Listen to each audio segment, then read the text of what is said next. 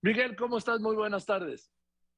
Me da mucho gusto saludarte, Joaquín, eh, con esta oportunidad de poder platicar estos temas importantes que hay en este momento en el país. A ver, Miguel, ya está la minuta de la reforma electoral del presidente aprobada por la Cámara de Diputados ahí en el Senado. ¿Qué sigue? Bueno, primero revisarla, hacer lo que hicieron en Cámara de Diputados. No saben ni lo que votaron, Joaquín.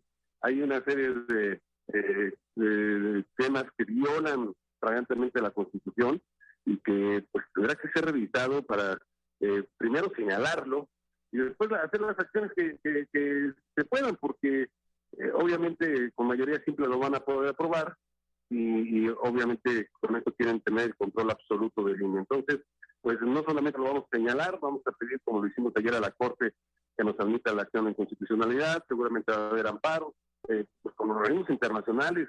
La verdad es que ese avance de 30 años en nuestra vida democrática la quieren en tres días acabar. A ver, Miguel, ¿qué, dime algunos aspectos eh, anticonstitucionales que tiene esta iniciativa. Bueno, eh, la organización que tiene el, propio INE, eh, acabar con distritos, modificar el tema de los distritos, esto está en nuestra constitución, temas fundamentales para los resultados inmediatos que se dan y que dan certeza en el proceso electoral, eh, la disminución de recursos, de afectación de derechos de trabajadores, el control del de, la credencial del elector, que se va a gobernación. Recordarás cuánto tiempo eh, pidieron ellos que saliera y, bueno, eh, resulta que eh, ahora quieren que regrese a, a, las manos de gobernación. Oye, ayer me dijo a mí el secretario de Gobernación, Adán Augusto López Hernández, que en ningún momento, ni siquiera en el proyecto original del presidente López Obrador, el que no pasó en la Cámara, se planteaba esto de que el padrón pase a la lista nominal, pase a la Secretaría de Gobernación, que permanecerá en el registro, eh, en el registro federal. Te insisto que apenas ayer llegó, Joaquín, esto es lo que se ha venido comentando, nadie sabe, bueno, eh, creo que los diputados no saben ni lo que nos mandaron, porque como no se publicó en la Gaceta, pues nos podían haber mandado eh, lo que quisieran. Entonces, estamos en este proceso. Lo que sí es que lo primero que nos han señalado es que sí se viola y en dos, tres días para el lunes tendrás en, en tu haber eh, los aspectos que son violatorios de la Constitución eh, y, y, eso también que se ha señalado. Si se discute una minuta sobre un tema y este se rechaza, no se puede volver a discutir, aunque no sea reforma constitucional. Esto también tendrá que verlo eh, seguramente los eh, ministros de la Suprema Corte de Justicia. A ver, ¿cómo? Repite esto que acabas de decir, por favor. Sí, cuando eh, la ley dice que cuando se presenta una iniciativa y esta se rechaza sobre alguna materia, no se puede volver a presentar la misma iniciativa o el mismo tema hasta el siguiente periodo de sesiones. O sea, tendrían que haberlo hecho hasta febrero no podrían haber presentado esto. Esto lo ve, esto lo ve la, la, ley para evitar esto exactamente. El que no me gustó esa, pues meto otra y meto otra. No, si es rechazada, se tiene que esperar por lo menos un periodo para poder discutir el tema. Bueno, pero independientemente de esto que sean los que marca la ley, la mayoría de Morena y Rémora lo, lo, aprobó en la Cámara de Diputados y ahora lo tienen ahí ustedes la minuta ya. Sí, eh, la, eh, la, querían meter ayer y obviamente la oposición dijimos que no, es hasta donde podemos hacer para detener. Ahora la quieren eh, meter para la siguiente semana, después de que tuvieron seis meses con Parlamento abierto en Cámara de Diputados, en que se iban a escuchar todas las voces y bueno, resultó que les mandaron otra totalmente diferente, la aprobaron sin conocerla y nosotros no queremos que suceda así en Cámara de Senadores. Lo pueden hacer, Joaquín, pueden seguir violando eh, los derechos de los ciudadanos a conocer, a que se les explique, a que, a que se pueda eh, plantear cómo viene esta reforma que afecta directamente a la democracia en este país. Ahora, eh, Miguel Osorio, pero pues como no tienen la mayoría, bueno, mejor dicho, como Morena y aliados o Remoras tienen la mayoría simple, pues se puede adelantar que se dará por aprobada.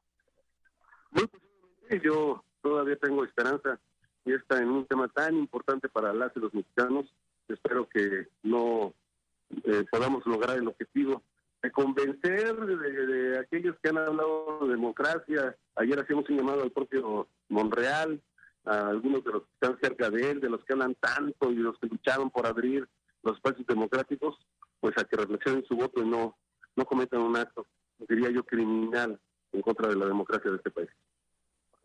Eh, ahora, esto es en cuanto a la reforma. Yo te quiero decir, Miguel, que como lo veo yo y como veo el funcionamiento del Congreso, de los legisladores, de las bancadas, del oficialismo, tanto en la Cámara de Diputados como en el Senado de la República, que la van a aprobar tal cual. Quizá no vamos tal cual para que no tenga que regresar siquiera a la Cámara de Diputados, porque el periodo se termina el día 15. Bueno, lo, han hecho una y otra vez con todos los que les ordenan desde Palacio Nacional, les truenan los dedos, todos lo han aprobado sin conocer absolutamente nada y obviamente en esta que también ya se les dio la instrucción de hacerlo, lo van a, hacer hacia adelante. Pero mira, la esperanza en un tema tan importante para mí nunca se acabará. Este, te decía 30 años, cuántas reuniones, cuántas modificaciones, cuántos planteamientos, cuántas marchas para ser un país eh, de avanzada democrática, democrático y ahora se lo quieren acabar. La esperanza es que podamos convencer y podamos lograr que esto no suceda. A ver, Miguel Ángel Osorio Son, el Senado de la República se ocupa de la política exterior de México. ¿Qué opinas de las reacciones del presidente López Obrador ante el caso Perú, en donde fue destituido el presidente, encarcelado y está por iniciarle un proceso? Bueno, eh, hay que ocupar sus propias palabras. El respeto a las otras naciones, eh, eh, a la soberanía de otras naciones, e inmediatamente después hace un hilo y dice que se afectó a quienes están al frente de un gobierno por grupos conservadores. Y bueno, pues quienes lo quitan del gobierno son sus propios este, seguidores, diputadas, diputados, legisladores. Ellos mismos lo quitan del gobierno de manera aplastante, solo seis en contra, contra 106, si no mal recuerdo. Entonces, creo que no le han informado bien al presidente eh, de lo que se le estaba señalando, de, acciones de corrupción, por eso tomó esta decisión de desaparecer eh, al Congreso y, bueno, pues obviamente eh, se tomaron decisiones que creo pues acabaron en lo justo en cuanto un presidente tiene los deseos, ocurrencia y decisión de acabar con los poderes constituidos para prolongarse o para quedarse en el poder. Tú como coordinador de la bancada del PRI, ¿estarías de acuerdo en que, de que en caso de que lo pidiera el expresidente Castillo, el gobierno de México le otorgara el asilo? Yo creo que en el respeto a la, a la nación que está siendo afectada, señalado eh, por todos los sectores de la población a un eh, presidente que hoy está en la cárcel, por supuesto que debemos dejar al país que decida con sus leyes eh, lo que sigue con esta, con esta persona. Yo eh, no estoy de acuerdo en que inmediatamente se labra asilo porque forma parte de una izquierda, de un pensamiento similar a, quien nos gobiernan hoy en México. Creo que eso debe quedar a un lado y debe de actuar la justicia, que tanto hablan y tanto dicen ellos. Ahora, Miguel, en el PRI, en el PRI, ¿cuándo termina la gestión del, como presidente del PRI de Alejandro Moreno? Termina en agosto eh, la que debía de ser la fecha máxima de su estadía en, el partido, el, por ahí del 20 de agosto, y él debía de estar llamando elecciones a principios del próximo año. Eh, debe de llamarlo eh, y él quiere, obviamente, te adelanto, y acuérdate de mí, que quiere, y al Consejo Político, pedir una prórroga de dos, tres meses y después ajustarse a lo que dice la ley electoral, de que cuando hay proceso electoral, no se puede remover, no se puede llamar a elecciones de la dirigencia de ningún partido político.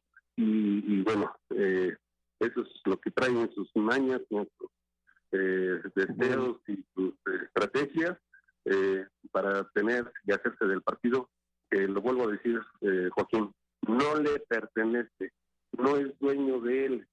Y, por eso es que yo se alzo la voz y yo sé que estoy hablando a nombre de muchísimos, muchísimos eh, en, México que se sienten agredidos por su conducción, por su falta de liderazgo, por su falta de apoyo, de respaldo y por supuesto de no escuchar a la base y poner y poner y tratar de poner a sus eh, cercanos en, en, varios estados en donde incluso hay problemas porque no se dejan los militantes y ellos han querido imponer, imponer, imponer en diferentes estados a los que, a los que les van a decir que sí a todo. Pues les tengo noticias porque el proyecto, la minuta que aprobó la Cámara de Diputados y que está ya en el Senado, dice que el periodo electoral no empieza en septiembre, sino en noviembre. Ya no le saldrían las cuentas de aprobarse. Es correcto, es correcto. Pero mira, en estas ansias de, de, quererse se queda con el partido, eh, va a buscar alguna argucia eh, que le permita estar ahí y, bueno, pues a ver qué más estado la ayuda, ¿no? Entonces, este, la verdad es que vamos a estar muy cuidadosos y vamos a estar en la exigencia de que se llame ya al proceso electoral para la renovación de la dirigencia y que sea de manera democrática, como él la exigió y la pidió hace tres años, que fuera democrática, que fuera abierta. Ahora lo vamos a pedir de la misma manera. Bien, Miguel, pues te aprecio mucho que me hayas contestado y vamos a ver cuándo se desahoga, eh, cuándo se dictamina esta minuta en comisiones. Eh, pues eh, la están ya turnando a, a, las comisiones, todavía no tengo bien el, el informe, pero pues si esto sucede, no es que lo quieran sacar entre el martes esta vez, sin ninguna discusión, sin ningún análisis, sin ningún conocimiento de nadie de lo que contiene esta eh, iniciativa, esta bueno, pues de la Cámara de Diputados. Pues con la novedad de que el martes es 13 y el periodo termina el jueves. El 15, así es, es correcto. Entonces, por eso hay que estar al pendiente, seguramente lo van a querer hacer. Vamos a, a buscar de todas las maneras posibles que esto no suceda. Gracias, Miguel. Te mando un abrazo, que estés muy bien. Otro regreso, gracias, por un saludo al auditorio. Muchas gracias, Miguel Ángel Osorio Chong, el coordinador de los diputados, perdón, el coordinador de la bancada del PRI en el Senado de la República.